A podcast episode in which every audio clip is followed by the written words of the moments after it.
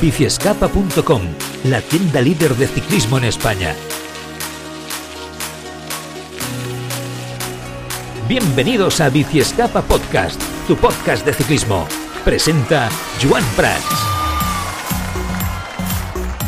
Hola, ¿qué tal? Muy buenas, ¿cómo estáis? Bienvenidos una semana más a Bici Escapa Podcast, el podcast de la tienda líder de ciclismo donde repasamos aquí toda la actualidad competitiva de forma semanal. Y con esto la temporada cerró su clímax. Y cuando digo esto me refiero a Lombardía que hizo un homenaje a una temporada memorable donde hemos eh, vivido grandes clásicas, grandes monumentos, un gran giro, un gran Tour de Francia, quizás una vuelta no al mismo nivel de los últimos años, pero vamos, que tampoco defraudó en los últimos días de la, de la vuelta. En definitiva, una temporada de ensueño. El nuevo ciclismo, el de los nuevos ciclistas, es como prácticamente podemos decir que es un poco como el de antaño, ¿no? Ahora sí, con toda la tecnología que, tenemos en el día a día, ¿no? Al ataque y sin miedo a las explosiones. Una generación única donde coinciden en el tiempo y que nos hace pensar que seguramente estemos viviendo la época dorada del ciclismo mundial, por lo menos en la era moderna, gracias a los Van der Poel,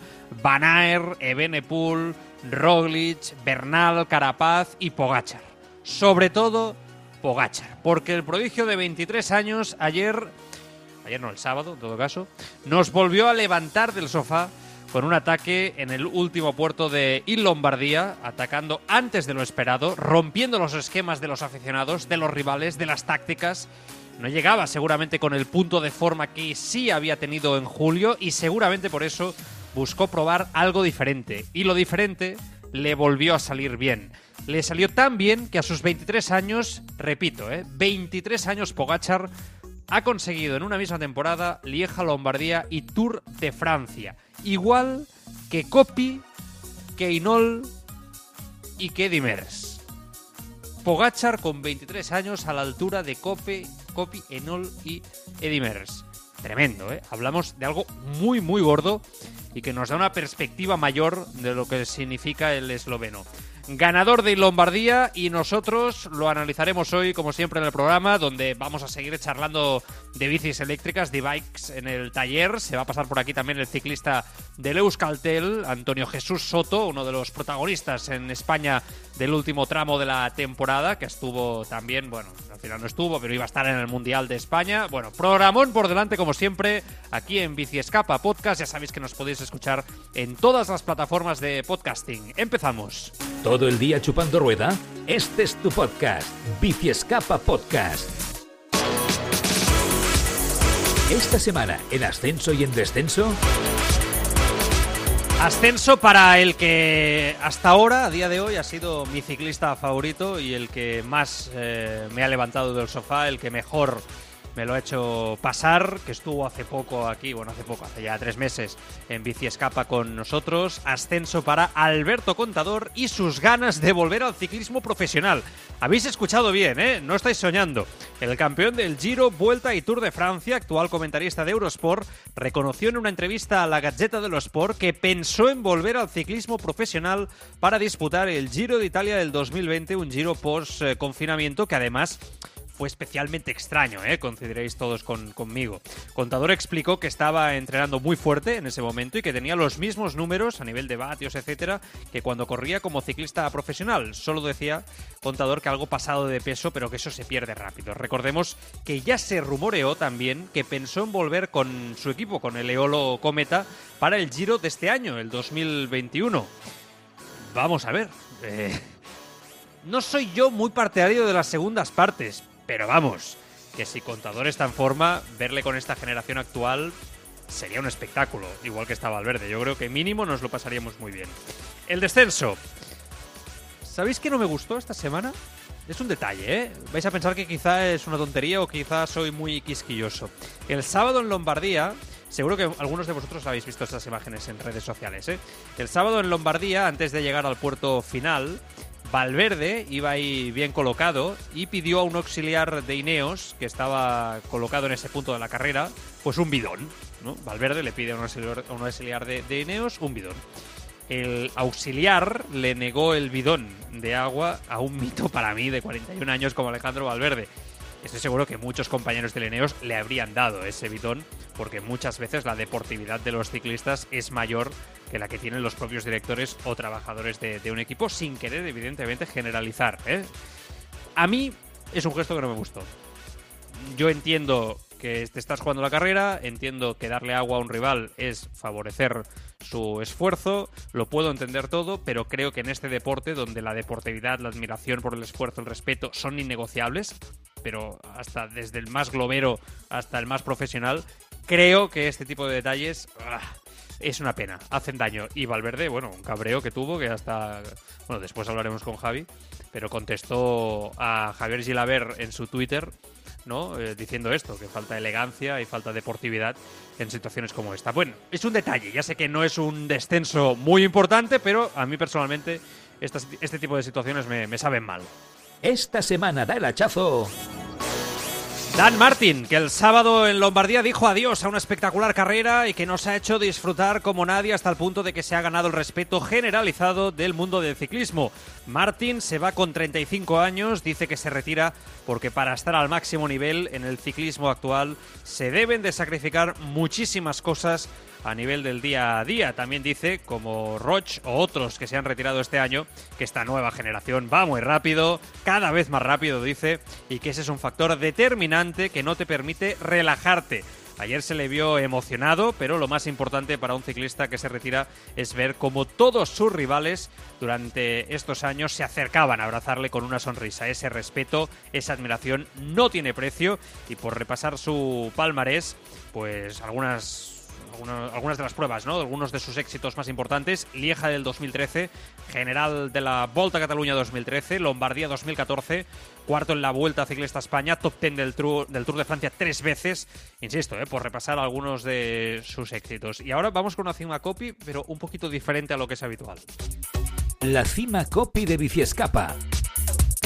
Insisto, vamos a hacer una cima copy ya un poco diferente porque evidentemente la temporada está llegando ya a su punto y final, por no decir que después de Lombardía se pone ya el freno de mano, por lo tanto os vamos a explicar en la cima copy de esta semana qué calendario queda en este final de temporada porque aunque uno piense que como os acabo de decir que después de Lombardía se acaba lo importante, aún quedan cositas, ¿eh? aún quedan cositas si no contamos lo que viene por delante con el ciclocross que vamos a estar comentándolo aquí en el podcast, ¿eh? en Bici Escapa.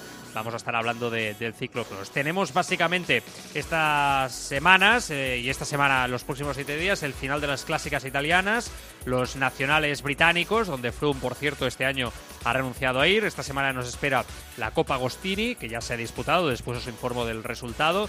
El Giro del Veneto, el jueves la prueba contra el de los nacionales de Gran Bretaña, masculino y femenino. En Francia se disputa la clásica Moriván con Martin, con Cosnefroa, con Godú, eh, con Modua, con Alegar o también la participación del Burgos BH en esa prueba.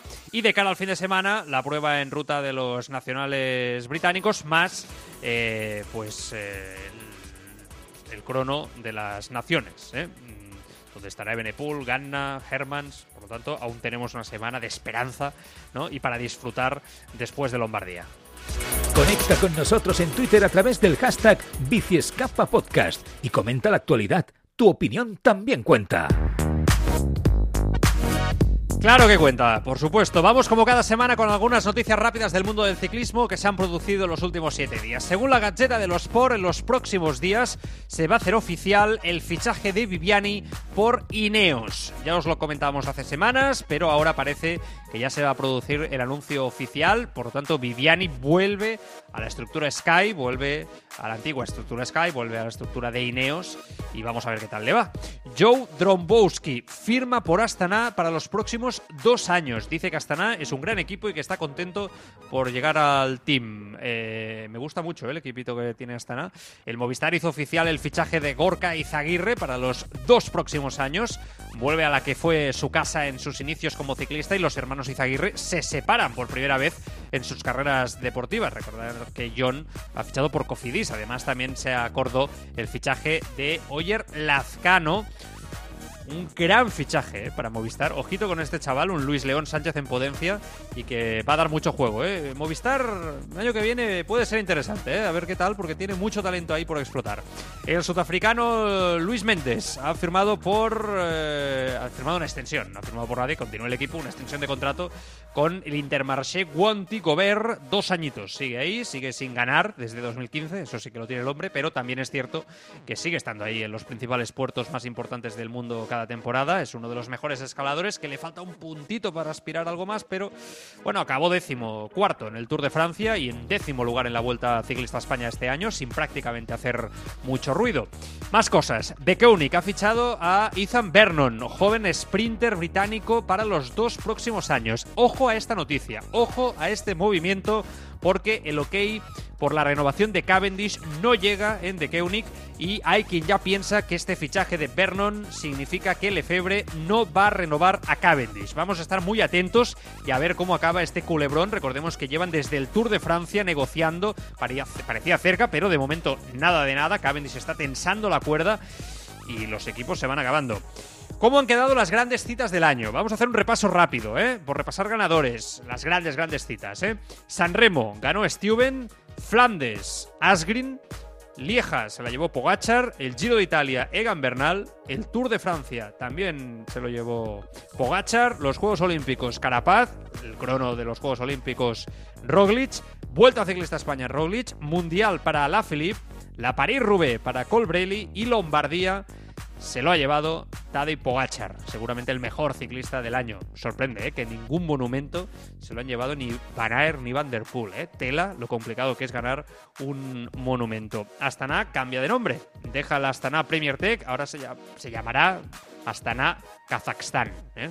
Nos vamos a ir familiarizando con ese, con ese nombre. Ya sabéis que antes de Lombardía se disputó la Milán-Turín con un Roglic que estuvo intratable, ganando Adam Yates, que fue el único que le aguantó. Los números de Roglic en Superga son espectaculares en el último puerto. Batió el récord de la subida, de hecho, de este puerto, subiendo 4,9 kilómetros al 9% en 13 minutos y 36 segundos a una media de 21 kilómetros hora, superando así el registro de Alberto Contador. El británico Walls se llevó el Gran Piamonte al sprint, el ciclista de 23 años, corredor de pista, campeón olímpico de Omnium en los Juegos, plata en Madison junto a Heiter, mostró su enorme potencia en el sprint por delante de Nizzolo y el holandés de 19 años del Jumbo, Kroik. Aramburu quedó décimo cuarto. El belga Jordi Meus se impuso en la París-Bourges. Meus tiene solo 23 años y es ciclista del Bora, ya ha sido dos veces ganador de la Vuelta a Hungría, más dos segundos en la Vuelta Ciclista España 2021. Atención a este chico porque también apunta muy, muy buenas maneras. Hoy mismo, Alexei Lutsenko ya estará precisamente. Ha logrado su segunda victoria de la temporada en la Copa Agostoni. El kazajo de 29 años solo había logrado este año un triunfo en la cuarta eh, general, en la cuarta etapa de la Dauphiné, recordaréis que lo, hizo muy bien allí además. No había hecho mal 2021, pero es verdad que las victorias, eh, que cuentan mucho, pues eh, de momento se le resistían. El ciclista del Astana se impuso en el sprint a Mateo Trentin, con quien se marchó a falta de 6 kilómetros. ojo a Movistar, porque ha hecho muy buena carrera. El conjunto telefónico ha confiado en las opciones de Valverde, han trabajado durante casi toda la jornada en el pelotón, neutralizando la escapada del día, preparando el terreno para la subida final y ahí Valverde ah, se ha quedado en ese grupo cabecero se le han escapado Luchenko y, el mismo Trentin y finalmente pues eh, ha llegado noveno. Ha llegado en el grupo por detrás de, de Luchenko, de Trentin y de Alessandro Kobi, el del UAE también, que ha sido, ha sido tercero. Esto hoy de mar Ayer se reencontró con la victoria en la Paris Tours, el velocista del Grupama FDG que cierra una temporada irregular con una gran victoria, eso sí, en el Tours, batiendo en un sprint reducido a Bonamour y a Jasper Stuyven del Trek, tras unos últimos 50 kilómetros muy emocionantes entre cotas y caminos de, tierra. La verdad es que estuvo, estuvo muy bien. El equipo Delco desaparece por problemas económicos. Su director deportivo, Benjamin Giraud, ha confirmado en el medio francés Direct Velo que suspenden desde hoy mismo todas sus actividades en el equipo francés de categoría Pro Team. Militan tres españoles, Edu Prades, Delio Fernández y José Manuel Díaz, que acaba contrato. Eh, ha hecho una grandísima temporada, ganando en Turquía, por ejemplo, ¿no? del Tour de Turquía. Es uno de los nombres que suena para cambiar de equipo. De momento vamos a ver cómo le afecta esta desaparición de, Delco. ¿no?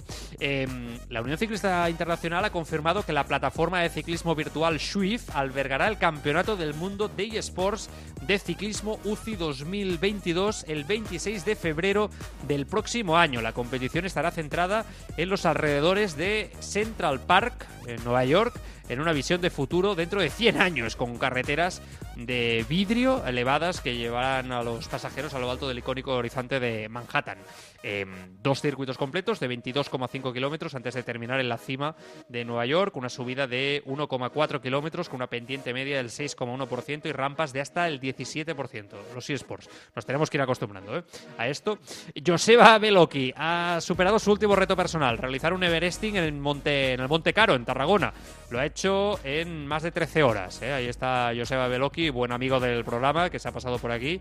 Dentro de poco, algún día lo, volveremos a llamar también para comentar cositas con él. Hay muchas cosas ¿eh? esta semana, ya, ya veis que hay muchas noticias. Herbiti, operado con éxito de dos fracturas sufridas en, el, en la París-Roubaix. Nos alegramos de que, de que, se recupere con éxito. Sigue una semana más el cruce de declaraciones entre Van y Benepool. Van volvió a hablar sobre ello en los medios belgas, diciendo que Benepool debería haber discutido cualquier cosa sobre el Mundial internamente y no en la televisión. Además, añadió que el seleccionador nacional había sido muy claro sobre el papel de Remco antes de la carrera y que en ningún plan estaba que Remco se moviese de lejos como hizo en el Mundial. Van también explicó que por, por culpa de ese ataque, del ataque de Remco de Benepool, Y Campenaers no pudieron cumplir con sus funciones en el equipo y con la táctica. Finalmente comentó también que Remco se ha puesto en contacto con él de forma breve para aclarar eh, los problemas, pero que espera un contacto más firme, además de añadir que lo que pasó en el Mundial durará mucho, pero que en la vida se tiene que perdonar. O sea, van a ir dolido con Renko de Benepul, ¿eh? ¿eh? Le están cayendo una de palos a Renko de Benepul que a mí me parecen un poco exagerados. Ya dije la semana pasada que a mí lo que me parece que es la conclusión más obvia de toda esta historia es que Kut Van Aert no tenía piernas para ganar el Mundial y sí que me quedó la, duda de si Renko de Benepul tenía las piernas para ganar ese Mundial. Este jueves se presenta el Tour de Francia 2022. El evento tiene lugar en el Palacio de Congresos de París. Se ha retirado también Nicolas Roche, antes hablábamos de Dan Martin, dice que se ha dado cuenta que el grupo va demasiado rápido ya para él. Lo deja en el Team BSM tras 17 años como profesional, doble ganador de etapa, recordemos, de la Vuelta Ciclista a España. Cortina habló en el partidazo de Cope tras París-Roubaix, principalmente el de Movistar dijo que daría por buena su carrera deportiva si ganase la clásica belga algún, algún año. De momento parece imposible, eso lo digo yo. Dice Roman Bardet que durante los últimos meses ha notado los beneficios del nuevo entrenamiento que empezó con el team de SM, según explicó el equipo, tras Lombardía, donde no pudo estar con los eh, mejores. Ahora sí, ya está, ¿eh? había mucha cosa, muchas noticias, mucha actualidad que repasar aquí en Bici Escapa. Vamos a relajarnos un poquito, vamos a charlar ahora con el ciclista de Euskaltel, Antonio Jesús Soto. Porque te gusta mirar a la vida encima de una bicicleta, te mereces la bici de tus sueños al mejor precio. Bici Escapa, un mundo de bicicletas. Hazte con todo tipo de bicis, accesorios, rodillos, vestuario, el mejor servicio y atención siempre con los mejores profesionales, las mejores marcas y los mejores accesorios en nuestras tiendas en Sabadell con más de 1500 metros cuadrados y en Girona con 800 metros cuadrados y también en biciescapa.com con servicio de entrega en 24-48 horas. La mayor exposición de bicicletas eléctricas del mercado. Más de mil bicicletas en stock un mundo de bicicletas en Bici Escapa. Bici Escapa Podcast, el lugar donde se encuentran todos los amantes del ciclismo.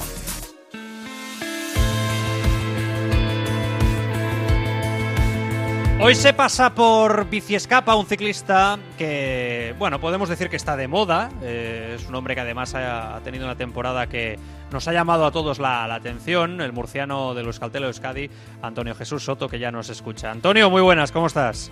Hola, muy buenas tardes. Oye, antes de, nada, ¿cómo estás? Eh, tras el tema de la caída entrenando, que hizo que te perdieses el Mundial con España, ¿todo bien? ¿Está todo en orden ya? Bien, sí, aquí estamos con con la recuperación de la mano, eh, está yendo bastante bien eh, y bueno, pues los pronósticos se están acortando de, seis semanas que me dieron eh, inicialmente, ya me han dicho que en cuatro semanas estaré recuperado. ¿Qué tienes exactamente? ¿Qué, qué, te pasó exactamente? Por saberlo, ¿eh? Una fractura en, el escafoide, en el hueso escafoide, arriba en el pico.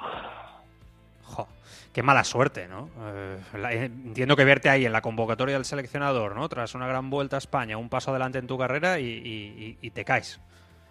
Sí, así es. Al final, pues mala suerte porque, joder, primer mundial con la selección y, bueno, pues había mucha ilusión y, pues bueno, un poco de mala suerte también porque, mm. bueno, pues me podía haber pasado en, en otra prueba o incluso pues, dos semanas más tarde ya entrenando en casa que, con la temporada acabada.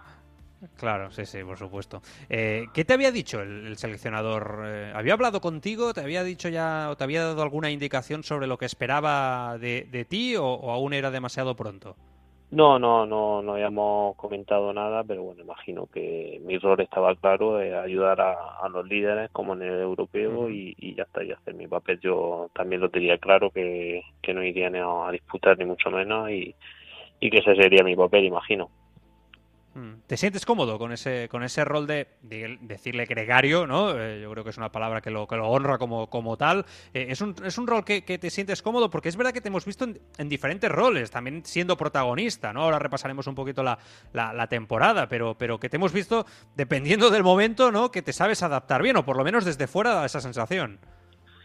Sí, sí, la verdad que sí que tengo, bueno, la idea un poco clara y, voy por el momento. Si, como dices, si el equipo me manda, oye, Soto que disputas de hacer lo mejor en meta, pues, pues así lo intento. Y, y por la otra parte lo mismo, si el equipo me dice, oye, que tienes que ayudar al compañero y dejártelo todo por él, pues no, la verdad que no me cuesta trabajo y así lo hago.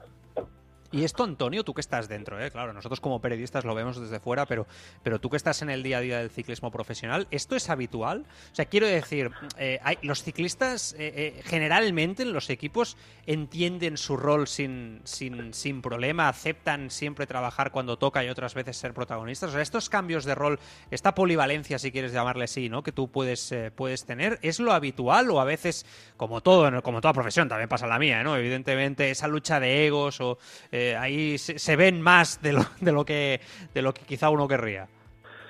Bueno, sí, yo creo que, es lo normal y que debe de ser así. Al final no dejamos de ser unos trabajadores para una empresa y eso es como si tú te dicen tienes que hacer una entrevista a Soto y no la haces.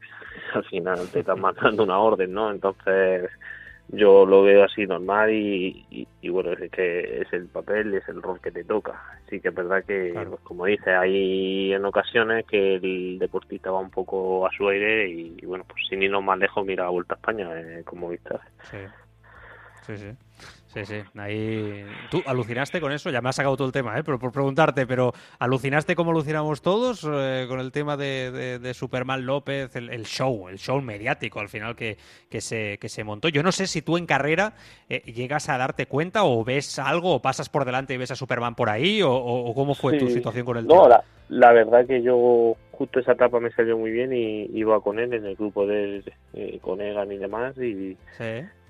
Y bueno, la verdad que me sorprendió bastante cuando íbamos subiendo el puerto, de repente, pues bueno, se, se apartó José Joaquín Roja y, a los 200 metros se quitó él y digo, no puede ser que haya, que haya reventado de esta manera. al final, eh, la carrera va muy rota, pero yo creo que él tiene nivel de sobra para estar en ese grupo. Y luego ya cuando llegué a meta me, enteré de todo. y bueno la, vida no te deja de sorprender nunca. Bueno, em, el tema Superman ya lo hemos analizado y reanalizado, hecho debates, entrevistado a gente, o sea, ya más no lo podemos tratar ya, Antonio. O sea, que, en ese aspecto yo creo que ya es un tema, un tema, un tema muerto. Em, vamos a hablar de ti, que es lo que nos, nos importa. Eh, es verdad que, hasta esa caída, en el tramo final de temporada, se te ha visto súper, eh, tanto en la vuelta campeonatos de Europa. Em, yo no sé si era la idea de la planificación a principio de temporada, llegar tan fuerte cómo has llegado al tramo final. No, la verdad que, a ver, eh, sí estaba previsto, pues bueno, hacer lo que los puntos que me pidió el equipo, pues entre ellos Vuelta a España llegar muy bien de forma, pero bueno, luego no te esperas acabar así el año, la verdad.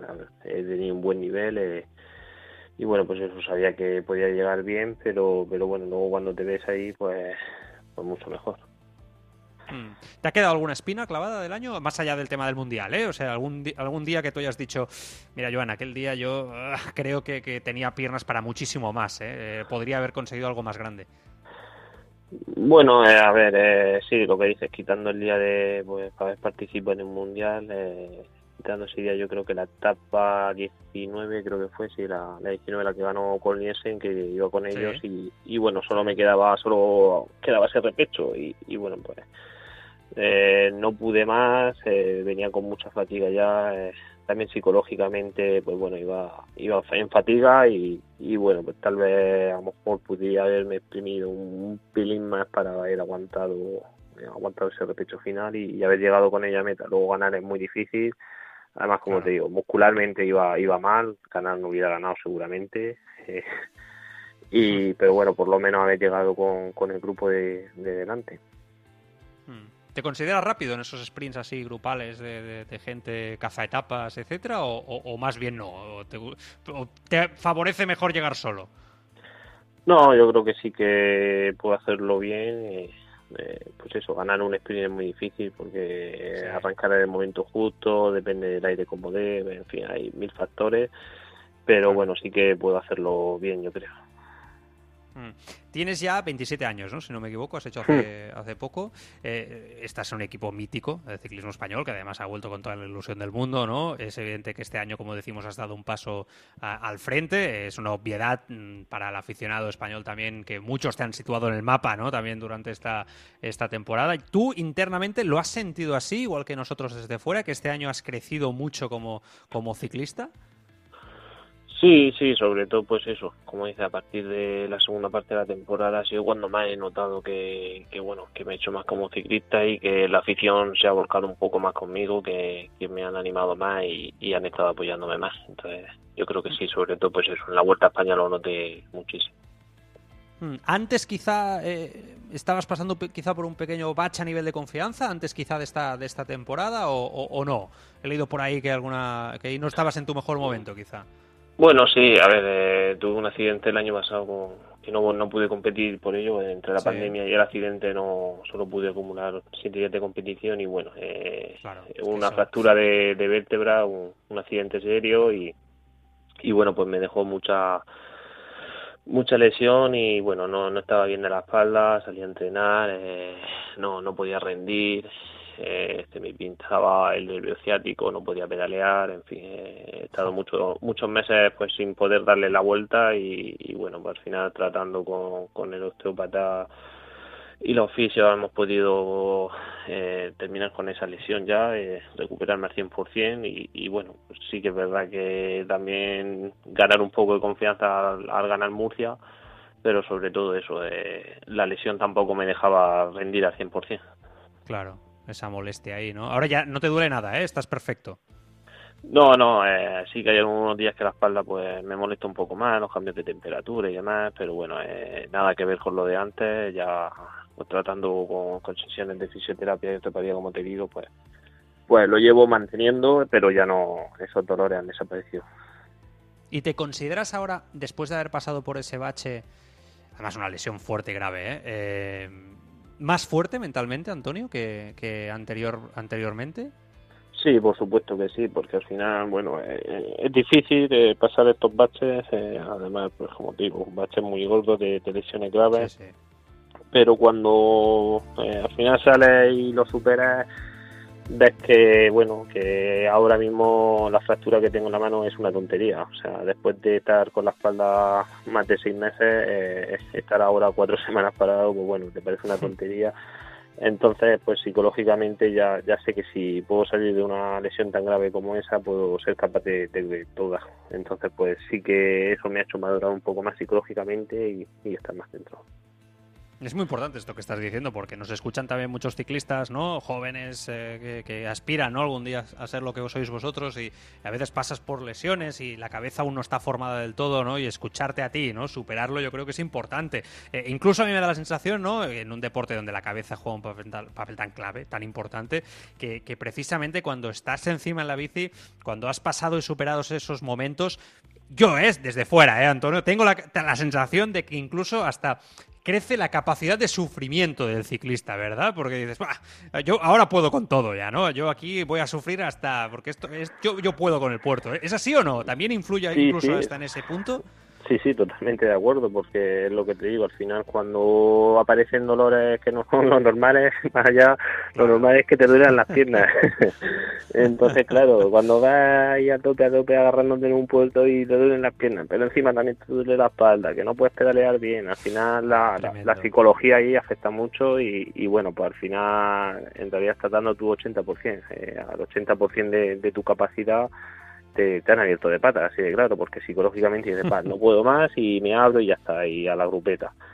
Y sí que es verdad que, bueno, después de, la lesión, pues ya sufres, sufres y te agarras, te agarras, te agarras y, bueno, pues lo he notado mucho que, antes a lo mejor me abría y, y, no era ni mejor ni peor, simplemente psicológicamente no, no tenía esa manera de sufrir y que ahora sí la tengo.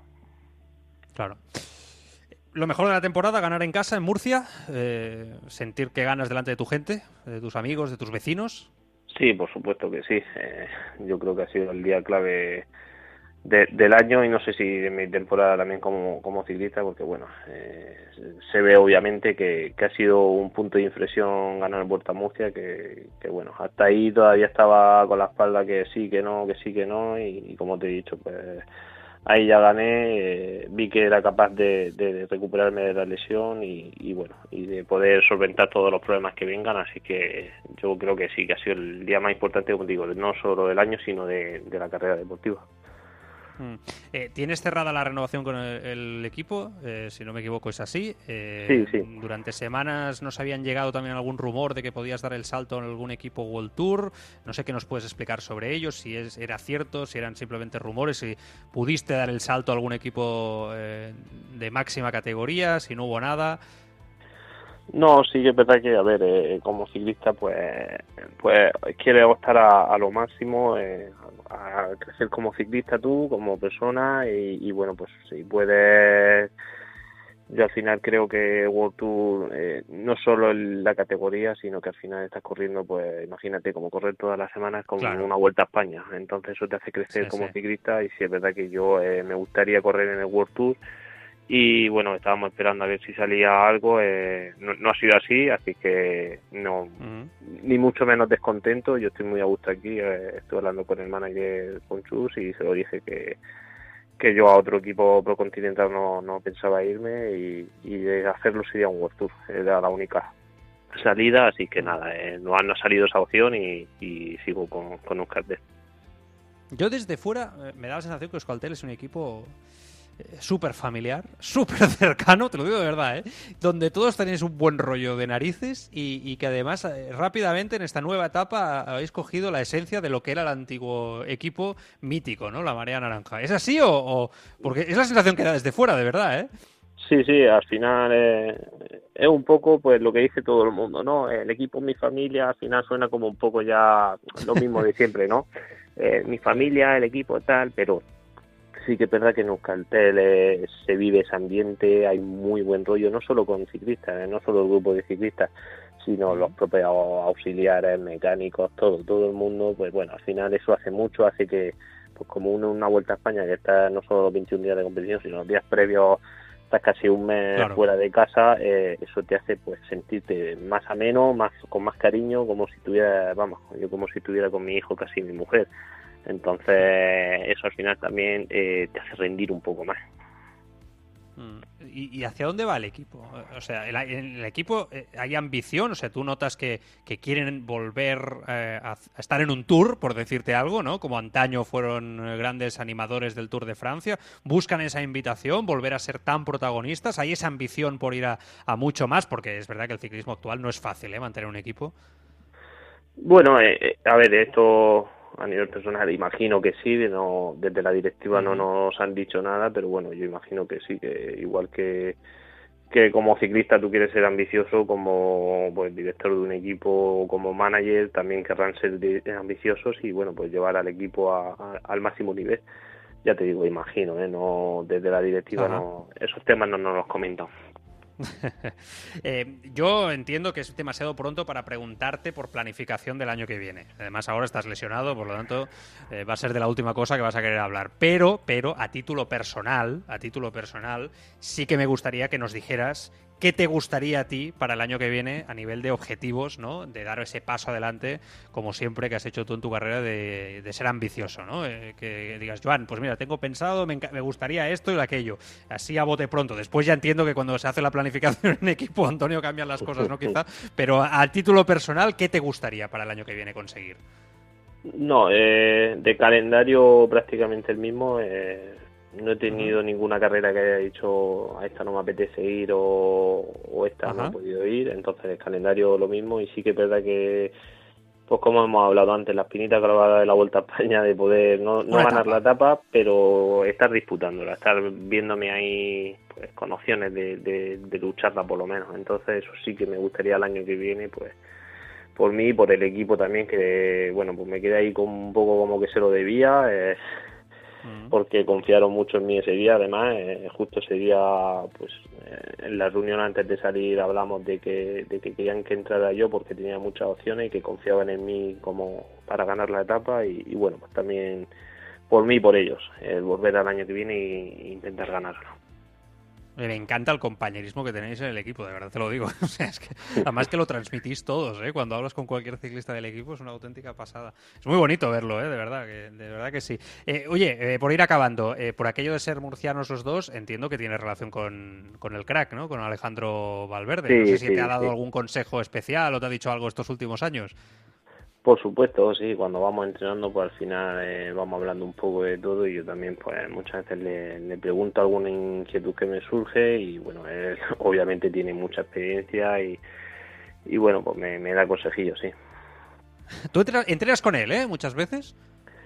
Eh, sí, a ver, no, no muchas, muchas, pero sí que solemos quedar, sobre todo en invierno, que son entrenamientos un poco más de, de hora y no tan específicos, ahí sí que sí que la grupeta solemos juntarnos todos, eh, Luis Le, Valverde, Rubén, eh, Rojas cuando está aquí, ahí sí que, pues bueno, que ya te digo, que prácticamente todos los fines de semana solemos salir juntos. Luego ya durante la temporada, pues bueno, eh, ya empiezan las series, en fin, al final pues, prefieres ir más, más por tu lado, por, por no molestarlo a ellos, que tú también centrarte en el entrenamiento y ya está. Y, y, dos preguntas, es que esto me llama la atención, eh, Antonio. Eh, la primera, ¿de dónde saca la motivación? Porque es que de verdad que nos lo preguntamos, o sea, no entendemos muchas veces, o sea, yo, oye, que dure muchos años, ¿eh? pero muchas veces lo pregunto, me digo, oye, ¿cómo puede ser que con 41 años tenga esa motivación? Y la segunda pregunta, ¿entrenar con Alejandro Valverde? Cuando tú vas con la grupeta, etcétera y tal, con Luis Le, que son, son top, ¿eh? ciclistas, ¿te hace mejor como ciclista? ¿Te ayuda a mejorar por el nivel que ellos llevan? entrenar con ellos, tú notas que mejoras tu fondo físico, tu capacidad capacidad, etcétera, o no? O ahí eh, cuando rodáis, como bien me dices, ¿no? Es más para rodar fondo y esos entrenamientos que te hacen dar ese plus ya lo hacéis cada uno individualmente. Bueno, respecto a lo primero, eh, al final Alejandro sigue aquí porque porque no es que sea profesional de ciclismo, es que es un apasionado. Eh, le encanta el ciclismo, lo vive, lo disfruta y, bueno, es que ya lo tienes que ver, o sea, no, no hay una semana que esté mal, eh, ni físicamente, no lo ve engordar, o sea, es que a él le encanta entrenar y cuidarse y, vive par y por el ciclismo, o sea que que yo creo que bueno siempre está no el último año el último año pero pero yo creo que le vamos no no no decide nunca cuando se acerca al final del año dice va otro más otro más y veremos a ver cuándo se retira porque encima el hombre eh, no es que camine poco ya me gustaría estar no no a su nivel. ¿Y la segunda?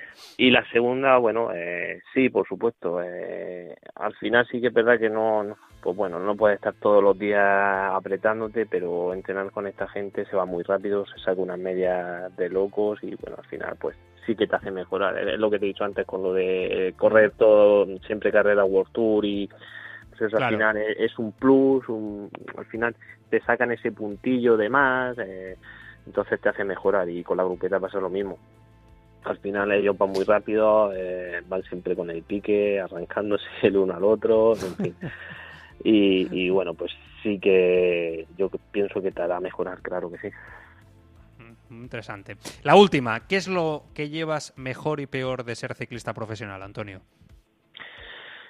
Bueno, eh, lo peor lo tengo claro. Eh, ahora que tengo familia, pues bueno, el, estar tanto tiempo alejado de ellos, pues me cuesta más. Así que es verdad que lo tengo asimilado en mi trabajo. Eh, ahora para la vuelta, pues, entre vuelta europeo, eh, Noruega quise antes y demás, estuve casi tres meses fuera de casa. Y bueno, pues un poco, un poco difícil eso, la verdad. Y lo mejor, pues, levantarme por las mañanas y justo el otro día lo hablaba con unos amigos, ayer precisamente mm. en la comida, que, que al final soy un privilegiado porque me levanto y puedo elegir mi oficina día a día. Eh, yo puedo decir, oye, hoy voy a ir a Sierra Puña, hoy voy para Cieza o para Alicante o, o para la playa. Entonces, yo creo que eso es un privilegio que tengo, que tengo que disfrutar porque van a ser unos años y se van a acabar y, y bueno, mientras que pueda, pues, pues lo disfrutaré. Y con unas vistas en la oficina, vamos, maravillosas, ¿eh? Sí, es lo que, te digo, es que al final, o coger el coche y me por ahí hacer ruta, es que al final, pues bueno, somos, somos unos privilegiados, no, no nos damos cuenta hasta que no llega el final de nuestra carrera deportiva, entonces nos toca trabajar y, y entonces lo, lo, lo vemos, lo, lo que hemos perdido este año. Pero Antonio, ahora viene lo mejor, estoy convencido. ¿eh? De eso no, tengo ningún tipo de, duda. Oye, eh, gracias por la temporada, que nos has hecho disfrutar muchísimo. Te deseamos que te recuperes y sobre todo gracias por estar con, con nosotros. Te vamos siguiendo. Un fuerte abrazo, cuídate mucho. A vosotros, muchas gracias. Biciescapa.com, la tienda líder de ciclismo en España. Biciescapa Podcast esta semana en el taller. Seguimos en el podcast de Bici Escapa, como siempre. Nos pasamos por el taller. Ya sabéis que la semana pasada empezamos eh, un primer eh, programa, que van a ser cuatro, especiales dedicados aquí en el taller a la e con el experto de Bici Escapa, Carlos eh, Cabello. Y además vamos a hablar de bicicletas eléctricas un poquito más. Vamos a añadir un pasito más. La semana pasada introducimos el tema. Hoy vamos a ir un poquito más allá porque sabemos que es un tema que además os interesa muchísimo. Está por aquí Carlos Carlos, ¿qué tal? Muy buenas, ¿cómo estás? ¿Qué tal? Buenos días, ¿cómo estáis? Muy bien, oye, me han felicitado, ¿eh? me han dicho este Carlos Cabello muy bien, ¿eh? en el programa anterior, que lo hiciste muy bien. ¿eh?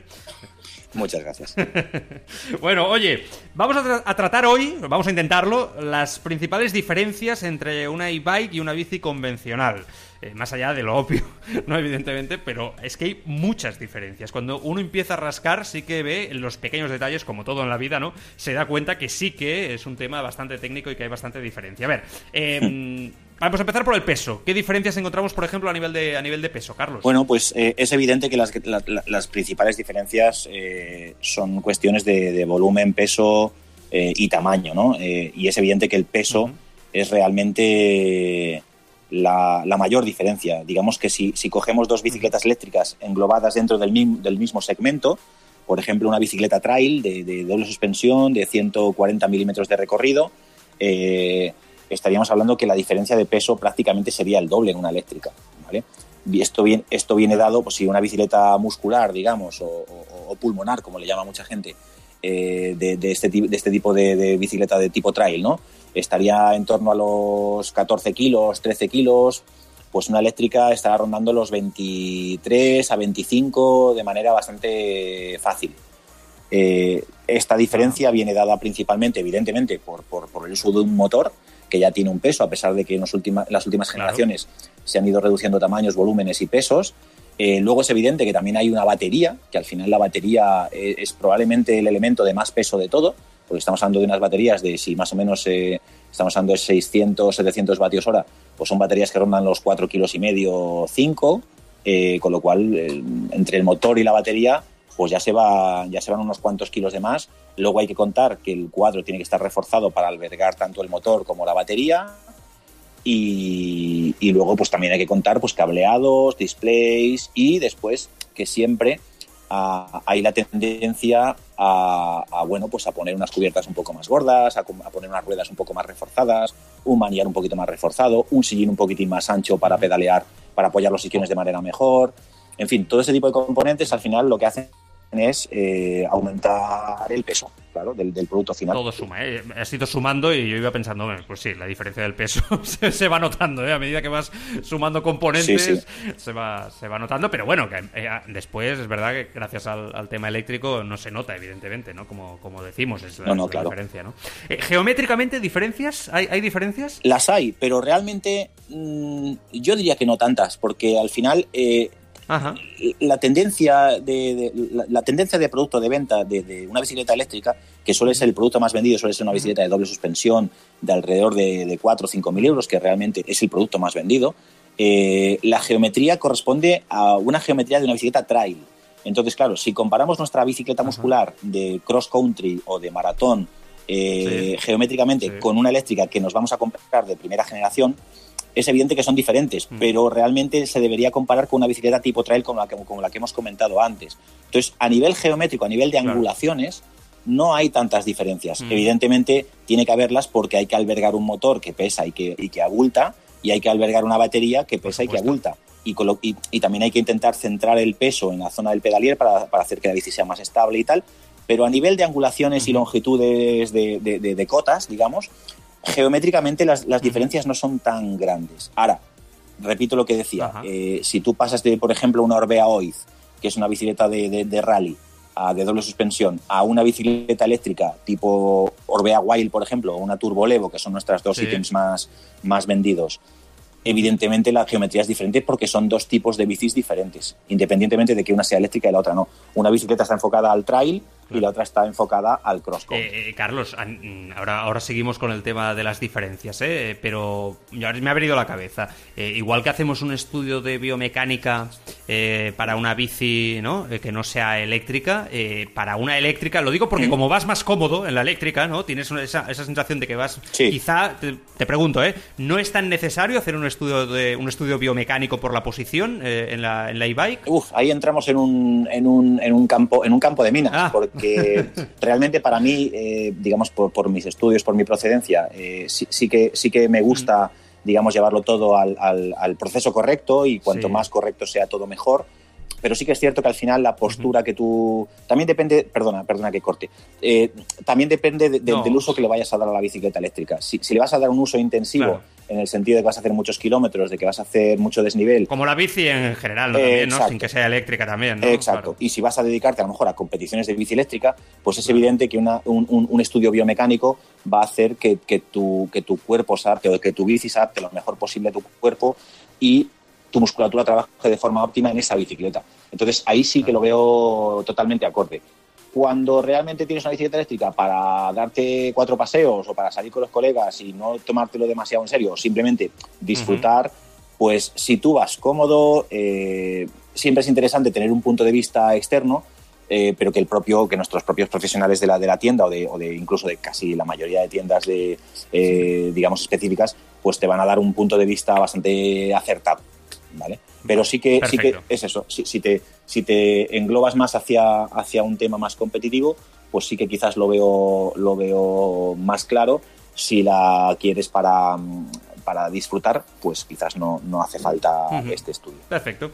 Eh, hay que comentarlo. Diferencias económicas eh, que las hay. Y al otro día ya entramos un poquito en materia, ¿no? Sobre, sobre los precios, pero si hablamos de diferencias como tal, evidentemente hay diferencia económica entre una bici convencional con todos sus tipos y variantes y una e-bike con todos sus tipos y variantes, por supuesto. Sí, eh, y aquí, aquí sí que voy a, voy a, después de estudiármelo un poco, porque al final es algo que yo como, digamos, como, como profesionales aquí, pues al final nos aprendemos el catálogo, eh, investigamos las relaciones calidad-precio, pero todo en función de cada tipo de bici.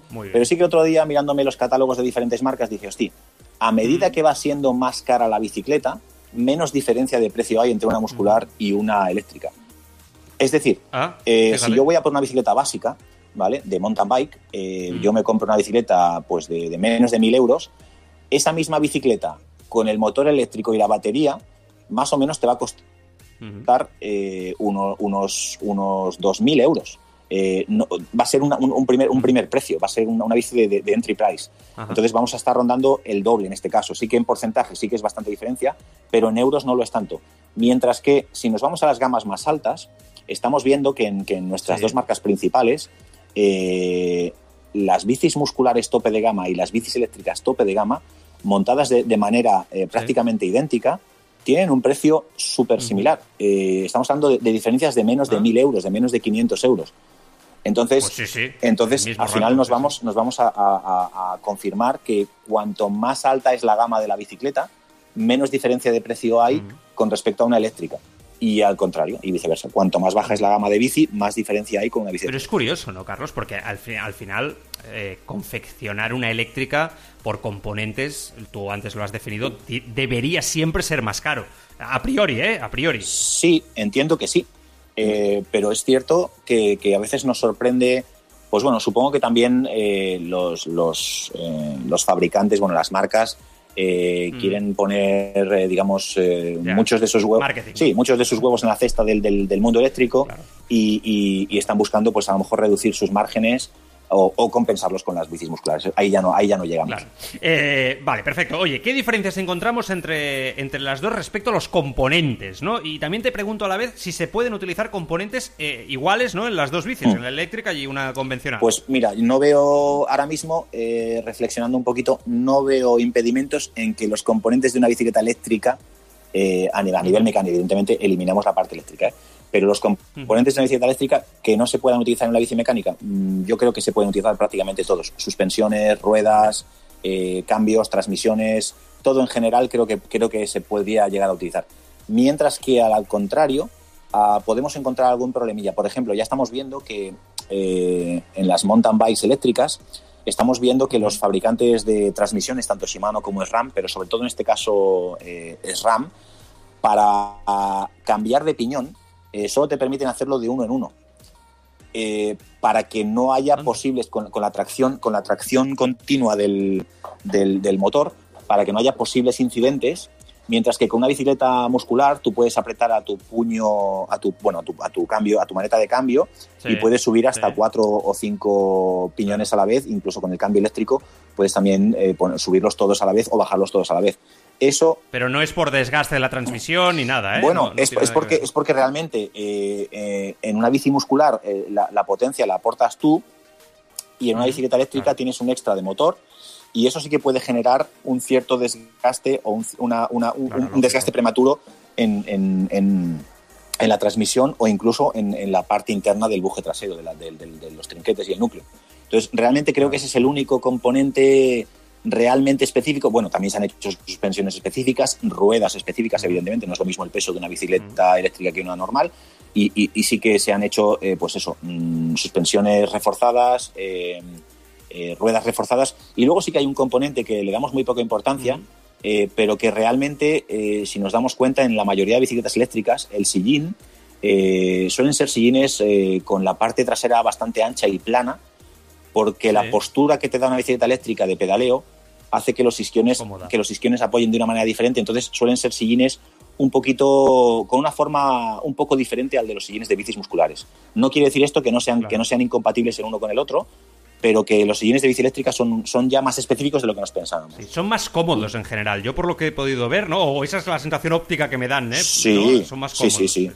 Sí, sí, como, como, como el peso no es un gran no es un, gran hándicap en una bici eléctrica, pues podemos meterle 30, 50 gramos más de acolchado y, hacemos que el sillín sea un poquito más confortable, eso por supuesto. Fantástico. Eh, tema de neumáticos, ancho de los neumáticos, ahora pasabas un poco por encima, ¿son los mismos? ¿No cambia? Cierto, cierto, ahí me lo he dejado un poquito por encima. Eh, sí que es verdad que las bicis eléctricas eh, llevan compuestos especiales tanto de gomas como de carcasas. Igualmente, lo que, lo que comento de antes, mm, ¿podemos utilizar los neumáticos de bici eléctrica en bici muscular? Por supuesto que sí. Dice, al revés, también. Lo que pasa que, evidentemente, con un neumático estándar en una bicicleta eléctrica, dependiendo del uso, puede que corramos más peligro de tener pues más percances. Pero sí que es cierto que los neumáticos de, bici, de, de bike pues son eh, reforzados a nivel de goma y a nivel de carcasa. Vale, ¿alguna otra diferencia me dejo? Eh, ¿Alguna cosa o está todo dicho más o menos? Bueno, a nivel de, bueno, pues nos quedan cuatro cositas, pero realmente a nivel de manillar, por ejemplo, mm. el diámetro del manillar, de lo que es la brazadera del manillar, eh, ya se ha estandarizado el de 35 milímetros, cosa que en las mountain bikes musculares todavía no, aunque ya hay algunas marcas y algunos modelos que lo utilizan. Pero no hay, no hay, bueno, también quizás a nivel de pedales, en, el, en bicicletas eléctricas se suele utilizar mucho más el pedal de plataforma con así con unos pinchitos para tener bastante grip sin, sin confiar en el pedal automático de, la misma manera que en las bicis de musculares el pedal automático es el, es el rey hoy en día. Ah, o sea, ¿el pedal es diferente? ¿No es un automático al uso? Ah, sí, sí, sí. Son, son, son, o sea, puedes poner todo tipo de pedales, incluso la, el crecimiento de los pedales magnéticos que han salido ahora, pues, quizás hace, hace un año que están en nuestro mercado, eh, ha, proliferado de una manera bastante amplia y, se suelen montar mucho más de lo que se hacía antes. Porque es un pedal que realmente funciona de la misma manera que un pedal automático, pero no vas anclado. No, tienes más margen, ¿verdad? ¿Eh? Tienes, más margen, correcto. Sí, sí. Pero yo me refería concretamente a los pedales de, plataforma, que los pedales de plataforma se utilizan bastante más en bici eléctrica que en bici estándar. Vale, de acuerdo. Una pregunta eh, para ir acabando con la sección de, hoy que me ha parecido muy interesante. Porque esto es algo que mucha gente, y cada vez más, seguro que os lo preguntan ahí a vosotros ¿eh? en la tienda, si se puede transformar una bici convencional en eléctrica y si es recomendable. ¿Esto se puede hacer, Carlos? Poder hacer, se puede hacer. Eh, YouTube está, está llena de, de, trastos eh, nucleares que cogen velocidades del demonio.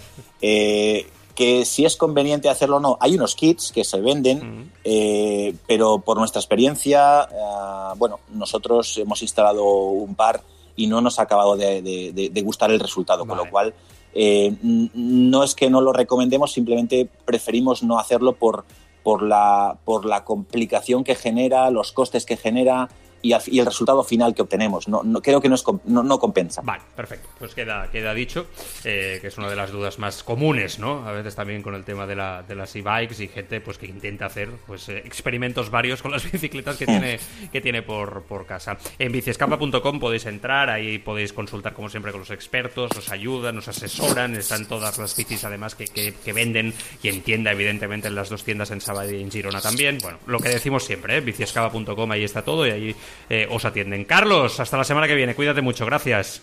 Hasta la semana que viene, que vaya muy bien. Bici Escapa Podcast, el lugar donde se encuentran todos los amantes del ciclismo.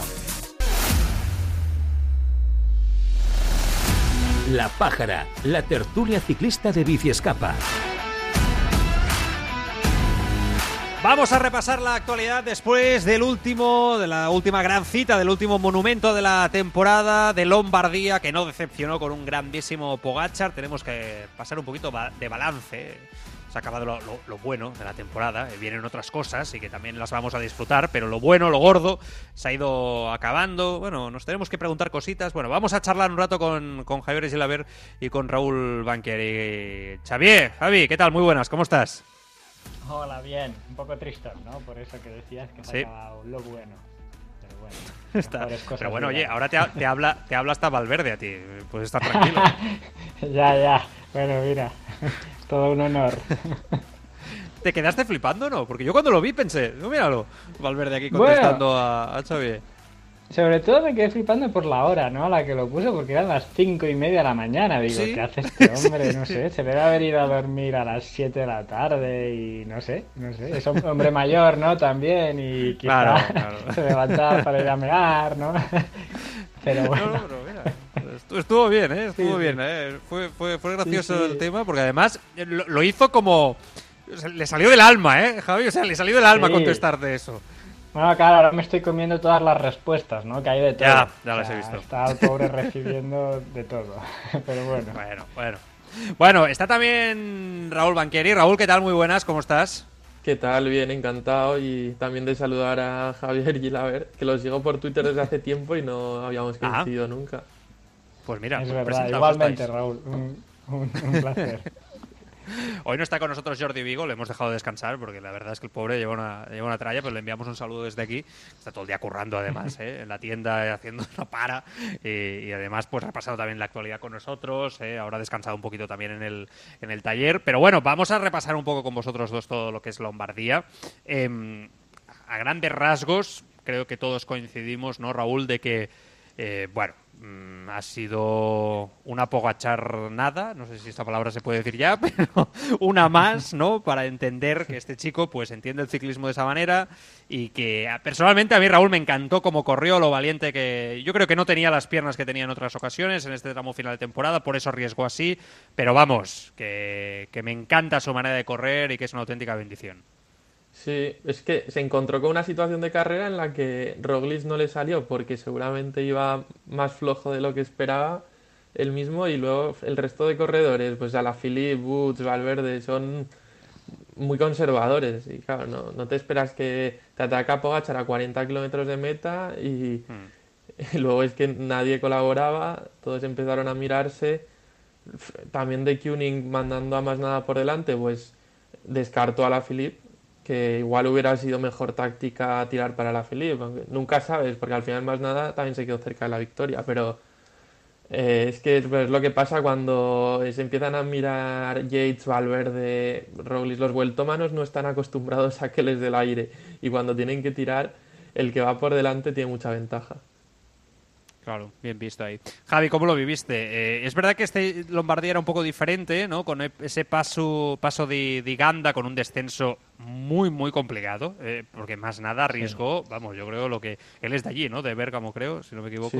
Y creo que el hombre dijo, voy a hacer todo lo posible para intentar ganar en casa como sea, ¿no? Se jugó la vida, ¿eh? Literalmente. ¿Cómo lo viviste, Javi? Claro, yo creo que un poco la clave está ahí, ¿no? Porque en el descenso. Es decir, si más nada se hubiese quedado en el grupo tirando para la Philip, quizá no hubiesen conseguido recortar, porque esos descensos en grupo o grupito, ¿no? Pues quizá cortas menos tiempo y en cambio, pues más nada, que era de, local, ¿no? De allí, entonces mm. seguramente esa, esa zona se la debía conocer muy bien.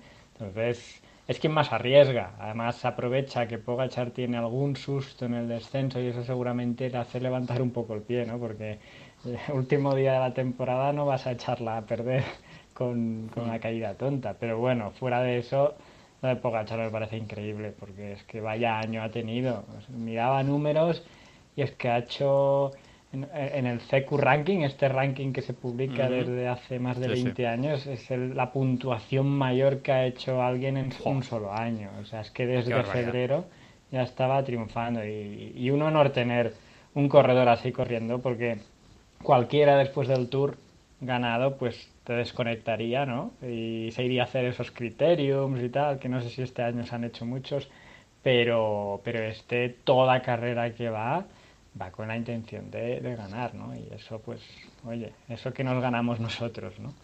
Sí, tanto. A mí Javi me, decepcionó. Yo, por ejemplo, Fausto más nada me parece que fue valiente, como bien dices. Me encantó su, su manera. Incluso hay un momento, ¿no? Que parece que, a la Filip como que le da permiso, ¿no? Para que, tire, que tire para, para, adelante. Pero sí que es verdad que el resto de, de, favoritos, por decirlo de alguna manera, a mí me decepcionó bastante, la verdad, cómo estuvieron corriendo y cómo se estuvieron vigilando. Incluso me pareció que esto que decíais de los, de los voltómanos es, es cierto, ¿eh? Completamente cierto. Pero ahí habían ciclistas que, que, bueno, como la Philippe, ¿no? Que por ejemplo, o sea, es un ciclista que debe de competir para mí de una forma valiente y, arriesgando eh, con un monumento como Lombardía. Quiero decir, yo, el, el, del Mundial, vamos, es que no se esperaba que Juliana Philippe Javi corriera de la misma manera y, en ningún momento se le vio con esa valentía o ese descaro. De cuando sale Pogachar, lo que no puede ser es que todo el mundo es Pogachar. O sea, es que Pogachar ya sabemos cómo se las gasta. Lo que no puede ser es que todo el mundo se quede mirando y nadie haga ni, ni además de, ir un poquito. No, es que me, pareció increíble. O sea, y de que Uni tenía hombres ahí para poner gente a tirar. O sea, un descontrol absoluto. En de que un descontrol y falta de liderazgo del resto, no sé. Los vi realmente muy flojos en ese aspecto. Quizás un poco se, se fiaban de Roglic, ¿no? Porque eh, partía como favoritísimo. Venía de ganar dos clásicas ya en Italia, ¿no? En Emilia y, y Milano-Turino.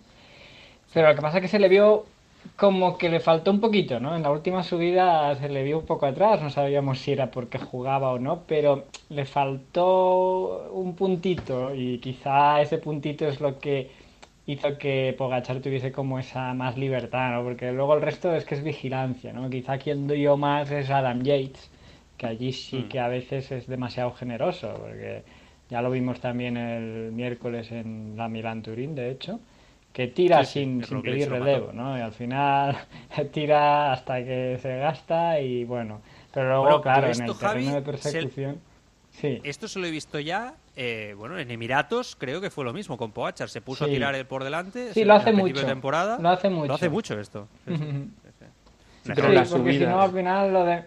Sí, lo de mirarse, pues pierdes tiempo. O sea, cuando se te va alguien como Pogachar allí, que ya lo va a dar todo, es que todo segundo que te frenes ya es perdido, porque es que ya estás siendo un tú a tú, ya si además ya no tienes equipo para que te tire, la famosa frase ¿no? de cuando los líderes atacan son los líderes los que tienen que dar la cara, ¿no? Por detrás también para perseguir, pues, pues ahí un poco Yates parece aplicarlo, pero claro, si el resto no acaba colaborando a largo plazo, pues no, no, no, va a ningún sitio.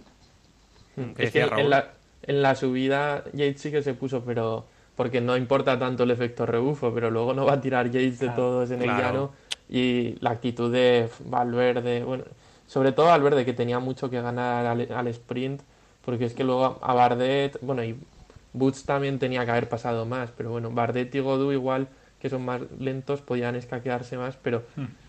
eh, ah, hubo gente ahí, y Roglic también que entraba de vez en cuando, bueno, puso a Vingegaard, pero Roglic condicionó mucho porque la gente le tenía mucho miedo, los rivales, y realmente no andaba fuerte ese día. Pero claro, todos estaban diciendo, pues si tiramos para Roglic luego nos revienta en el, en el último muro. es verdad, Raúl, que esto que dices de Valverde, no quiero pasarme con Valverde porque creo que sería muy injusto, pero, pero es cierto que Alejandro daba la sensación, o da la sensación que estaba acabando muy fuerte ¿eh? esta temporada, que se le ha visto incluso hoy, hmm. ¿no? Con piernas para, para, estar con los mejores, a diferencia de otros puntos del año donde quizá no ha estado a ese, a ese nivel, ¿no? Y hay un momento que cuando se mueve más nada, que, que Alejandro sale, no sé si lo viste Raúl, pero después vuelve a frenar. Eh, y claro, mucha gente ha dicho, ostras, lo mejor y lo peor de Valverde, ¿no? Valverde sigue estando ahí con 41 años, chapó, pero es verdad que a la hora de la verdad, ostras, Valverde a veces siempre ha pecado ¿no? Yo siempre he pensado que podría haber ganado mucho más si hubiera arriesgado un poquito más o si, por ejemplo, hubiera tenido esta manera que tiene de correr Pogachar, ¿no? De, romper o reventar las carreras, que a veces te puede salir mal, pero que también, evidentemente, te puede salir muy bien, ¿no? Y, hostia, yo creo que ahí se equivocó, Albert. Debería haber salido. Eh, hay que decirlo, aunque tenga 41 años, pero es que tiene las piernas para ganar, joder. Es que me sabe mal, de verdad. Sí, sí. Hay, más nada se conocía muy bien el terreno, o sea, eso se notó porque era justo un repecho en mitad de la bajada y ahí era un momento ideal para romper el grupo e irse por delante. Y es que es eso, Valverde se quedó mirando a ver si salía, si no salía, se quedó a mitad salir. Y de hecho salió bastante. Es decir, abre un hueco en el grupo que dice que, que, yo cuando vi que lo que frena digo, no, pero si ya, o sea, claro. ya, que has hecho eso, sigue y se tira, se queda mirando atrás y se frena y dices, no, a ver, cada vez piensas, vale, no hay que recriminarle nada, 41 años, tal, pero a la vez dices, joder, si estás allí ya. Es que hoy ha pasado algo igual, porque ha dejado ir las dos ruedas que le tocaban, que era Trentin y Lutsenko. O sea, y que estaba claro que si se iba más nada, detrás no iba a colaborar a la Philip y se iba a frenar la cosa. O sea, que es que no podía dejar ir a más nada. Pero bueno, igual que Valverde, los demás. O sea, ahí no se puede ir más nada solo porque es la ruina para el grupo perseguidor. Mm, sí, sí, ya, pero con Alejandro me sabe mal, ¿no? Porque son sus últimas fechas, ¿no? Y toda oportunidad de verlo ganar para mí, vamos, es, es oro, ¿no? Eh, nosotros los aficionados españoles, vamos, es, admiración máxima. Y sabe mal criticarlo porque uno piensa, claro, es que este tío tiene 41 años y está ahí. Entonces, ¿qué le voy a criticar yo, no? O sea, si por Dios, si lo que está haciendo es espectacular. Y también me da la sensación, Javi, que se que se empieza a conformar con el hecho de estar ahí ya. Es, no, no sé si te ha dado esa sensación también en algún punto. Bueno, él lo dice, ¿no? Que ya cualquier cosa, cualquier resultado está contento, ¿no? Siempre las declaraciones son así, para estar contentos, ¿no? Pues un quinto puesto, para estar contentos. Bueno, ya, ya lo dijo mm. también, no sé, cuando ganó, creo que fue Dauphiné o el Gran Premio Miguel Indurain, dice cualquier victoria ya, o sea, viene como de regalo, ¿no? Así, y ya, ya la, la, temporada que viene ya sí que tiene que ser la última, entiendo. No sé, ¿eh? No sé, porque yo... Hombre, yo creo que ya un poco tiene que pensarlo, pero bueno, ya no, no voy a dar nada por seguro. conociendo a este hombre, pero bueno. Que esté allí delante, eh, o sea, con, con los galgos que hay a día de hoy, es, es tremendo. Impresionante. Sí, Sí, O sea, es, es tremendo. O sea, yo no, no recuerdo a nadie de su edad a este nivel. Bueno, corregirme, eh, os viene alguien a la cabeza y no vale Horner, eh, la Vuelta Ciclista España del 2013. no, no, porque eso fue un, un, momento solo de dulzura en su carrera y ya, pero este está ahí además tras lesiones, ¿no? Y lesiones duras que ha tenido. Y, sí, sí, sí, sigue. Este lo de Horner algún día tendremos que hacer un programa especial, ¿eh? perdona Raúl, no, lo digo porque lo de Horner tendremos que hacer un programa, ahora que vienen días para hacer programas así, de preguntarnos cómo y por qué, o sea, el extraño caso de, Chris Horner, pero eso lo dejo para otro día. Raúl, perdona que te he cortado, que yo estoy muy charlatán. Le ha costado entrar en la temporada este año, bueno, y, y el pasado también, pero eh, luego llega al final de temporada, o sea, necesita correr, pero una vez entra en ritmo Sí. es que Lombardía, vamos, es que estaba, era de los más fuertes. O sea, podía haber ganado si hubiera corrido, si se hubieran entendido. Es que también hay un momento que recortan a Pogachar, se quedan a 30 segundos, más nada por delante no releva y Pogachar se está ya poniendo nervioso. Y justo ahí se empiezan a atacar, a parar, después de haber colaborado. Bueno, es cuando se aparta también Vingegaard, ¿no? Y, y ya se, pierde un poco el, orden en el grupo perseguidor, pero es que lo tenían más o menos a tiro. O sea, si hubieran colaborado, podían haber llegado con opciones al, último muro. ¿No te da la sensación que si hubieran llegado todos juntos, Pogachar no ganaba, Raúl? Es, posible porque era el que más desgaste llevaba ya del ataque hmm. en solitario desde hace 40 kilómetros. Se le hubiera hecho muy largo el final. Esa es mi sensación. E incluso porque tampoco lo veía yo en los días previos que fuera el más, el más fuerte de ahí, ¿no? Eh, eso también se le había visto un poquito por debajo de Roglic, de Yates, ¿no? Entonces la sensación es que, que, si llegaban todos juntos ahí había gente más fuerte, ¿no, Javi? No sé, es la sensación que tenía yo en la previa, ¿eh? sí, sí, sí. Yo creo que por eso atacó lejos, sí, ¿no? No sé. Exacto, yo, yo no me lo imaginaba, o sea, en el top favorito ponía a Roglic, eso estaba claro, mm. Y antes que a Pogachar incluso te ponía, bueno, a la Filip también lo habíamos visto así un poco eh, más flojo en las otras carreras, pero te pondría una Almeida, ¿no? Antes que, el propio Bueno, es que la Almeida... claro. Lo de Almeida acabó 40, ¿eh? A 6 minutos, o sea, casi 7 minutos. Y Ebenepul, claro. Y también. Sí, Ebenepul también se dejó ir un poquito, pero bueno, eh, también me sorprendió que a la Felipe aguantara, habiendo visto que los días atrás pues se había dejado ir, ¿no? Eh, pues mm. lanzando la baza, el de Kunik de, Almeida. Pero bueno, al final Lombardía también es verdad que a diferencia de las otras carreras es una carrera bastante más dura, más larga, es un monumento, ¿no? Entonces ahí pues alguien como Pogachar, que es monumental, pues, pues es un, un normal. Ya lo puedes decir. Me queda un nombre ¿eh? por poner encima de la mesa que no es por cebarme, pero bueno, que siempre hemos sido muy landistas y creo que, para lo bueno y para lo malo. Y la verdad es que tiene el accidente que tiene en el Giro. Burgos, hay un destello, ¿no? Eh, si queréis, de, volver, ¿no? O parecer o... Exacto, sí, sin querer, ya lo puedes decir, ya lo puedes decir sin querer.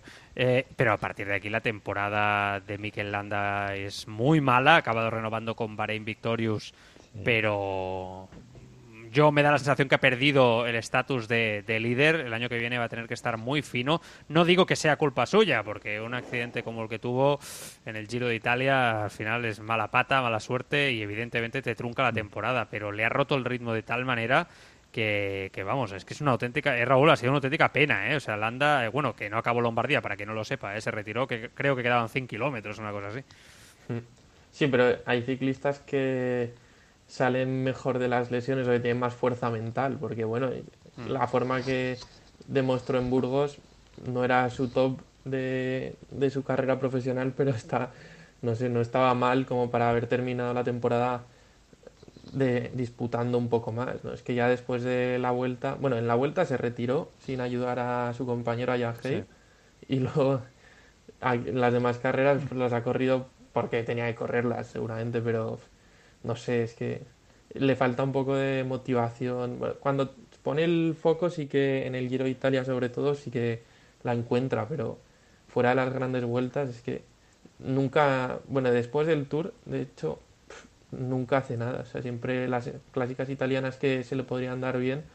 El otro día sacó la Flan Rouge un, un tuit que ha abandonado casi todas las que ha corrido o si no un, un, puesto malísimo, ¿no? Sí, sí. Cuando las que ha acabado, sí, es un poco, sí, la, la decepción del año, ¿no? Porque también la decepción porque ponemos muchas expectativas en Niño y cada año más. y, y, además decepción porque ha estado en un equipo que este año ha volado, o sea, ha volado, ha ganado todo el mundo, han ganado en todas las grandes vueltas, ha ganado la París-Roubaix y Mikel, que es el líder teórico, pues pues ha quedado atrás, ¿no? Un poco la mala suerte también, sí, pues lo del Giro, que al final, pues ahí es la clave de todo. Eh, decía que tenía las piernas de su vida, pero luego también el factor recuperación, pues también se ha quedado un poco atrás, ¿no? Veremos, ¿no? Como siempre, a ver el año que viene qué tal.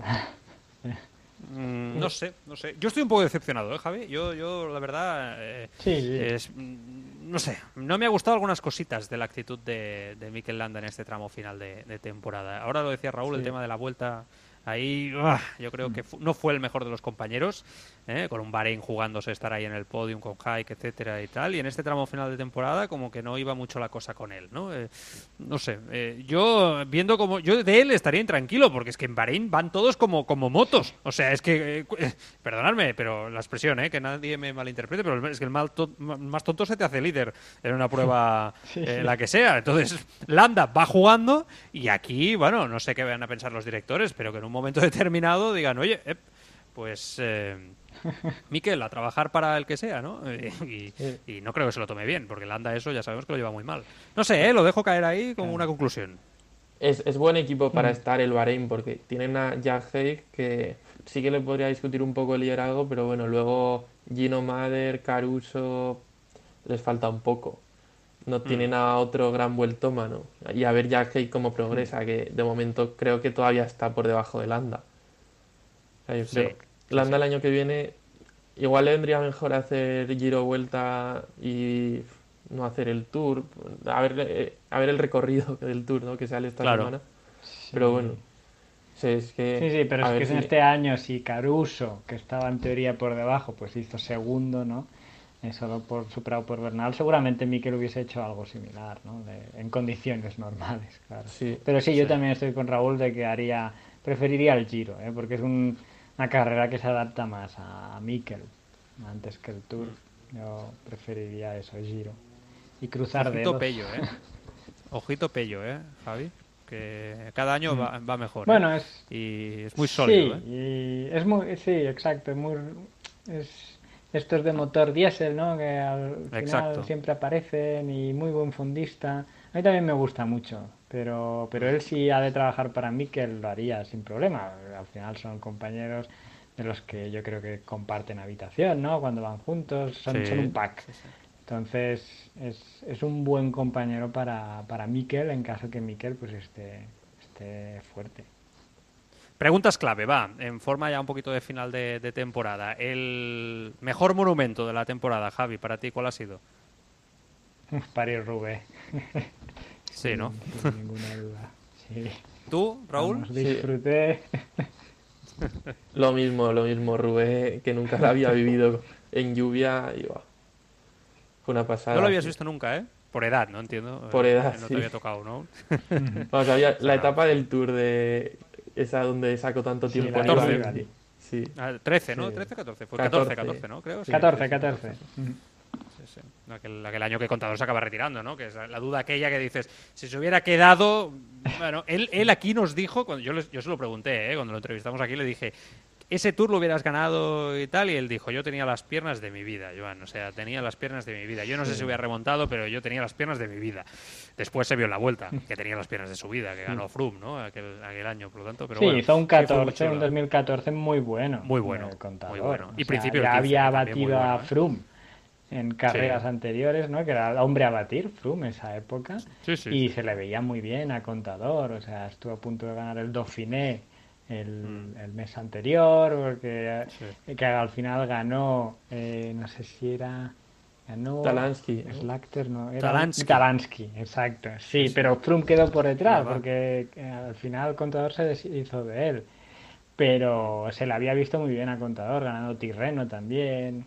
Estaba así, yo me creo eh, que estuviese con las piernas de su vida, porque se le veía, esa temporada se le veía. Estaba comentando en Eurosport la Rue de mojado y digo, sí, me acuerdo o sea, de los vídeos de, de, cómo llevaba en la bicicleta que iba cagadísimo en esa etapa del Tour. Sí, sí. No era el mejor ejemplo por el para... lateral. Sí, Sí, sí. ¿Te acuerdas que iba por el lateral, con- que llevaba como la gorra por debajo del casco? Iba como torcido ahí. O sea, una imagen parecida a la de Roglic con el casco en la crono del año pasado. O sea, de desencajado. Sí, sí, es Sí, que sí. estaba superado. O sea, que el día. Método Bueno, supervivencia, total.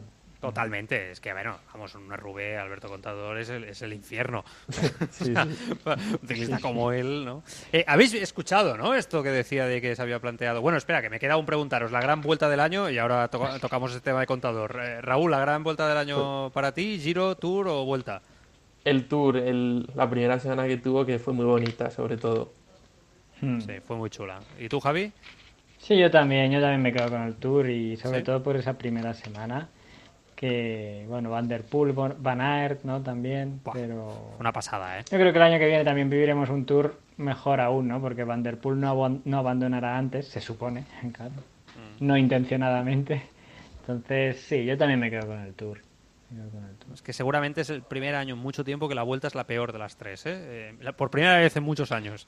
Pero esa sensación sí que la tengo yo un poquito, ¿eh? De la temporada. Eh, Tour y Giro por, por delante de la vuelta ciclista a España, sin que el Giro fuera, bueno, estuvo bien al final, más que al principio.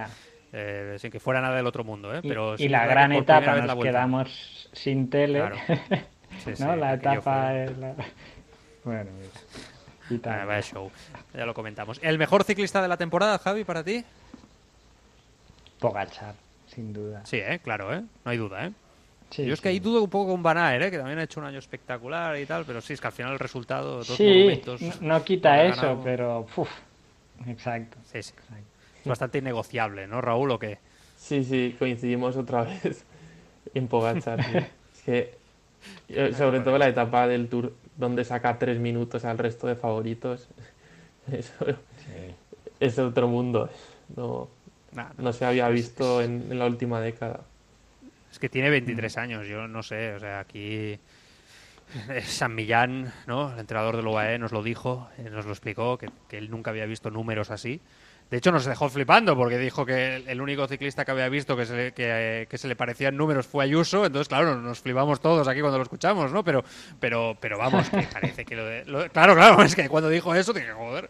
Pero bueno, que, que da la sensación que, que lo de Pogachar es un auténtico elegido. O sea, estamos hablando de un prodigio, de algo muy gordo. O sea, va a ser muy difícil que este chico no marque una época, porque es que además, bueno, pues es que el día que parece que no está súper en Lombardía te gana. O sea, es que es- tiene esa- ese algo especial. Está, está muy por, por encima para mí. Eh, ahora lo digo claramente, ¿eh? de los que son seguramente sus rivales más directos en grandes vueltas, que Bernal, ponle Roglic y bueno, ahí ya... Bueno, la duda de Roglic dos. un poco, ¿eh? Esa, Ah, esa aún me queda, la duda de Roglic, porque en el Tour, si no hubiese tenido la caída, pues hubiese disputado el Tour a, Sí. a Pogachar, vamos, en igualdad casi Sí. de condiciones, ¿eh? O sea, ahí Pero le habría ganado, Javi. Siempre quedará esa habría duda. ganado. Le habría ganado. Yo es que este lo veo con una Yo, chispa yo especial. es que a mí ¿eh? me queda la duda, ¿eh? Me queda la duda, porque Roglic también ha mostrado una forma brutal. Sí, Eh, muy bueno. O sea, la vuelta la ganó silbando, ¿no? Casi, pero Sí, sí.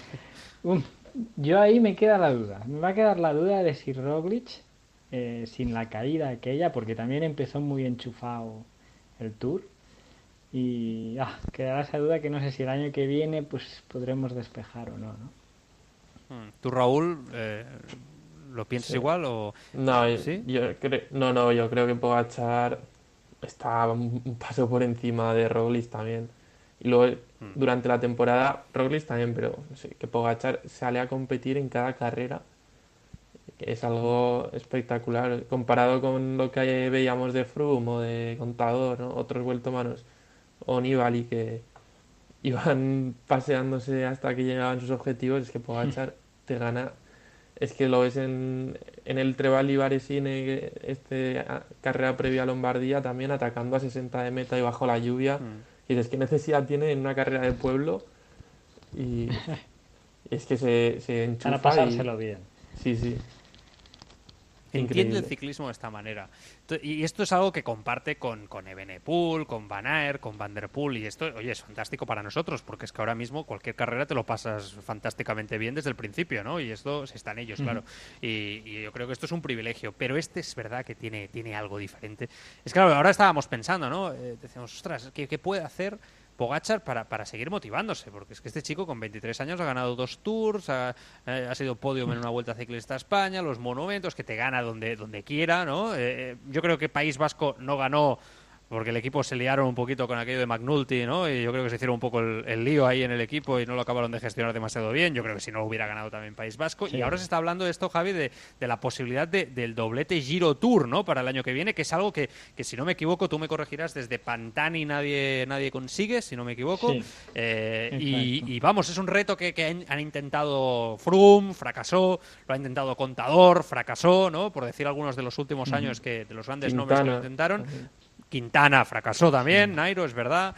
Y bueno, parece que si alguien lo puede conseguir en el ciclismo moderno con tan poca distancia es él, ¿no? Es, él. debe ser él, el elegido. no, pues sí, para motivarse tan joven que pues estos retos son, son claros para él, o sea, el doblete e incluso ser el primero que consigue las tres grandes en un año podría plantearse, porque al final, no, no, ya, ya, es, es mucho, ¿eh? pero si al final tú el doblete te lo sacas adelante, ¿por qué no intentar la, tercera? ¿no? Eso ya sería brutal. O sea, de cara también a sus objetivos a futuro, seguir motivado, la triple corona la va a tener que conseguir en algún momento, eso también. O sea, mm. espero que no sea un hombre solo de centrarse en el tour, ¿no? Eh, como teníamos en el pasado al que no puede ser nombrado a día de hoy. Pero yo creo que o sea, si Pogacar se centra cada año en el Tour, lo, puede ganar, vamos, hasta siete veces también si quiere. Sí. Pero bueno, el ciclismo es más que el Tour, ¿no? Entonces... Vamos a ver, ¿eh? recorridos del año que viene de Giro Tour y de, y de Vuelta. El jueves tendremos el Tour y yo creo que eso va, también va a marcar un poquito. Eh, yo creo que este es un ciclista que, que, que puede estar en forma, entenderme, ¿eh? con sus altos y bajos todo un año, ¿eh? porque es que en, marzo te está ganando carreras, mm, llega el Giro a tocar, ¿no? Después ahí en mayo, por lo tanto ahí se puede mantener en forma. Este tío en julio está brutal y, después eh, es que final de temporada, eh, Raúl, es que está, ahí, o sea, está ganando Lombardía, quiero decir. hostia, es que sé, que lo que estamos diciendo es muy gordo. Ahora Javi ha puesto aquí el tema encima de la mesa. Yo al principio he reaccionado y he dicho, ostras, no, pero es que pensándolo bien, es que lo veo capaz, sinceramente. Veo capaz de, que, de que si alguien lo puede hacer, sea él quien lo haga. Bueno, no sé, es, complicadísimo y también te hipoteca la siguiente temporada, después de hacer tres grandes vueltas. yo creo que yo veo más que va a intentar ganar cinco tours por lo menos para meterse ahí en, en esa clase alta de la historia, o seis. Y igual si ya tiene todo y todavía está tan fuerte, buscar mm. retos pues, de ganar Giro Tour o Giro Tour Vuelta. Pero primero intentará ganar más tours, porque bueno, tiene dos que está muy bien, pero aún es que, que puede ganar cuatro o cinco perfectamente, como, como, como hizo Froome, seguidos prácticamente. Hmm. Hmm. ¿Y, el rival, gran rival, quién va a ser los próximos años de Pogachar? Esa es la gran, la gran duda, ¿no? Es que... Pues, Roglic, es que Roglic tiene mucha edad ya, bueno, mucha. Claro. Tiene, seguramente. O comparado con los que hay, sí, exacto. Sí. A Roglic le puedes, le puedes exigir dos años fuertes, tres si quieres, pero, pero ya es estirar mucho el chicle, ¿eh? Mm, sí, sí. Pogachar va a ir a más los dos, tres años próximos por genética, ¿eh? me refiero. O sea, en principio va a estar aún más fuerte. Entonces, yo solamente, solamente veo un hombre, o dos si queréis. Uno que es Bernal, mejorando mucho ahora mismo el Bernal de los dos últimos años, y, el otro es que Benepul, por lo que sea, eh, empiece a, ser eh, un vueltómano de tres semanas eh, mucho más sólido en la alta montaña, mm, porque de momento ahí tiene que mejorar muchísimo, pero a largo plazo son los dos únicos nombres que veo que le pueden hacer sombra o lucharle de, tú a tú a Pogachar, ¿no, Javi? Es que más no veo, sinceramente. Que no sea que Ayuso lo reviente de aquella manera espectacular, pero tampoco creo. Exacto, ¿no? Y, que haya peleas en el equipo, peleas internas. Dudo que alguno se quede entonces ahí. Claro, también es verdad que quizá dentro de dos años estamos hablando de un nombre que a día de hoy nadie no suena, ¿no? Porque si salen tan jóvenes, quizá hay una futura estrella que ahora mismo tiene 16, ¿no? Y dentro de dos Ostras. años también es el nuevo Bueno, el nuevo a ver, se me ocurre, se me ocurre aquel noruego, ¿cómo se llama? El jovencito, Leknesut, ¿no? ¿Se llama o algo así? Leknesut o... El creo que es ganó el Tour de la Avenida. Ah, Sí, eh, Johansen, Haaland, ¿no? ¿no? Sí. Johansen, Haaland, ¿no? Johansen Sí. Haaland se llama algo así, sí. Sí, yo- este, eh, bueno, el Johansen es este que también sube como una, bueno, este va como una moto, ¿no? O sea, también es otro que, no sé, se me ocurren por decir algunos nombres, pero claro, no podemos ponerles a estos chavales la presión, evidentemente. Por lo tanto, de los que hay ahora, eh, no, sé, eh, eh, imposible. O sea, es que os veo los dos No. que estáis, no, no, es que no hay nadie. O sea, No, no. no, no. Claro. Es que yo creo que ahora, fuera de Pogacar y Roglic, tampoco hay demasiado nivel. O igual son tan buenos ellos que los demás nos parecen malos. Pero, no sé, a ver Vingegaard Claro. también, que es muy joven. Exacto, Vinegar que... Sí, si lo del Tour fue cosa de solo un día o Mm. no, que no creo, obviamente. No, no lo creo. ¿No crees que fuera cosa de un día? Pero bueno, fue, fue el único capaz de poner un poco en dificultades a Pogacar. Sí, ¿no? lo hizo sufrir. En el, último kilómetro, kilómetro del. Mont Ventoux lo soltó ahí bien, ¿eh? O sea, no sé. Exacto. Yo, yo Vingegaard no tengo especial fe, ¿eh, Javi? Te lo tengo que decir, ¿eh? No tengo yo. O sea, que sí que lo Bueno. veo bien, ¿eh? Y muy bueno y tal. pero Para estar al nivel de Pogachar me cuesta, ¿eh? No, ya, ya, es que hablamos, uf, es que es otro nivel, es un poco forzado. Sí. Es- Es- sí. Bueno, señores, que pillarle un poco. Sí, Raúl, acaba, remátalo. A, a a Vingegaard nos falta pillarle un poco de la personalidad y tal. No sé, no sé, no, no lo conozco mucho por dentro, entonces no sé si Está tiene solo personalidad. Sí, Tiene- es un poco raro, no sé, parece como persona. Sí, sí, parece rarito, ¿eh? Te, Sí. te lo compro, ¿eh? Eh, Sí, sí. Yo le he visto algunos vídeos hablando y tal. eh, eh, sí, sí, vamos a dejarlo así. Tiene un carácter, se le ve rarito, de estos que Sí. va a costar, ¿eh? Pero Roglic, a mí me recuerda un poco al. Roglic del principio, ¿eh? Eh, Así rarito también, que no hablaba mucho. Y ahora Roglic se pasea por la vuelta como si fuera, vamos, de, de- Sí, sí. de Barcelona o de Madrid de toda la vida el tío, ¿eh? O sea, sí que eso a veces van cambiando y tal. Bueno, los caracteres. Bueno, eh, hemos estado relajaditos hoy hablando los, eh, los tres, repasando un poco Lombardía, eh, este final de temporada. Ahora ya, bueno, vienen meses... ¿Qué, Raúl? ¿Te vas a centrar en el ciclocross o, o- o no? no? ¿No te vas a enganchar? Por ejemplo, ¿eh? Sí, que la Copa del Mundo, sí, las carreras de Copa Sí, del Mundo ¿no? que todos los fines de semana va a haber una, pues Sí. yo creo que eso sí que lo veremos, pero tampoco de- no me engancha tanto como carretera. No, no, no, no, no es lo mismo. ¿Y tú, Javi, tienes ahí algo, algo preparado para ver? O- Soy, soy igual que Raúl en ese sentido, es decir, Sí, no, ¿no? soy súper fiel a lo que es ciclocross, pero cuando veo que hay una y digo, venga, me pongo a mirarla, que son más rápidas, ¿no? Se concentran No, todo en chulas, un momento, más intensas. Sí, sí, sí. Ayer estuve viendo esta que se hacía en Waterloo, ¿no? Sí, pues sí, ya, la sí, femenina. lo estuve viendo. o sea.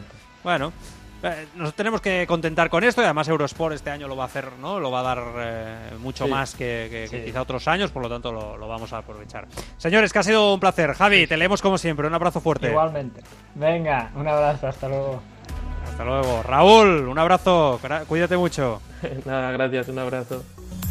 Hasta luego. Raúl Banqueri, Javier Gilaber comentando aquí tranquilamente lo que es la actualidad, como siempre hacemos en Bici Escapa Podcast. Ponemos el punto y final ya. El lunes que viene volvemos con más ciclismo en este tramo final de la temporada, más relajaditos, pero vamos, que viene el ciclocross y que estamos preparando cositas ¿eh? para estos meses.